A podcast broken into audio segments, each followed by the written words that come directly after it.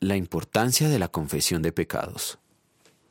Pero si confiesan su maldad y la maldad de sus padres y su traición y constante rebeldía contra mí, las cuales me han obligado a enviarlos al país de sus enemigos, y si su obstinado corazón se humilla y reconoce su pecado, entonces me acordaré de mi pacto con Jacob, Isaac y Abraham, y también me acordaré de la tierra.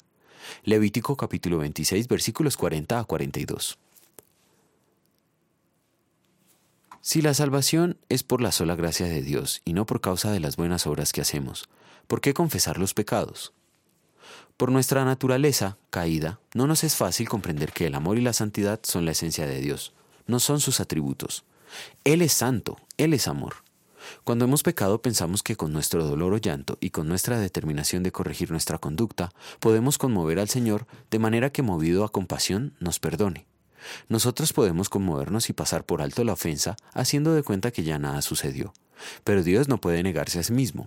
En su santidad debe condenar al pecado y al pecador, pues Él odia todo lo malo. Somos pecadores y nada que hagamos puede ganar el favor de Dios. Confesar nuestros pecados, sentir dolor por haberlos cometido, proponernos no volver a cometerlos o prometer ser un siervo del Señor, no gana el perdón. Somos perdonados solo por la causa de la obra redentora de Cristo como nuestro sustituto, tanto al obedecer perfectamente la voluntad de Dios como al morir en la cruz. Quien se sabe pecador y merecedor de toda la ira de Dios va a querer reconocer eso y confesar que es perdonado solo por los méritos del Cordero de Dios. El que oculta su pecado en realidad quiere aparecer como quien no merece el infierno y no necesita a Cristo como Salvador ni sus méritos.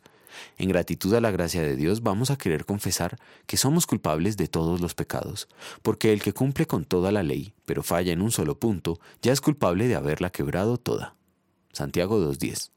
Pero que gracias a Él, habiendo sido declarados justos por la fe, tenemos paz ante Dios mediante nuestro Señor Jesucristo.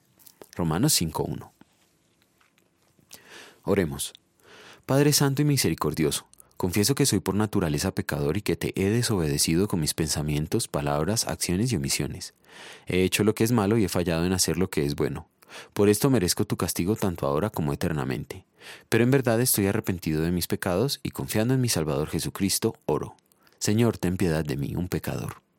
Confieso que has tenido misericordia de nosotros y nos has dado a tu único Hijo para morir por nosotros, y por sus méritos nos perdonas todos nuestros pecados. Amén.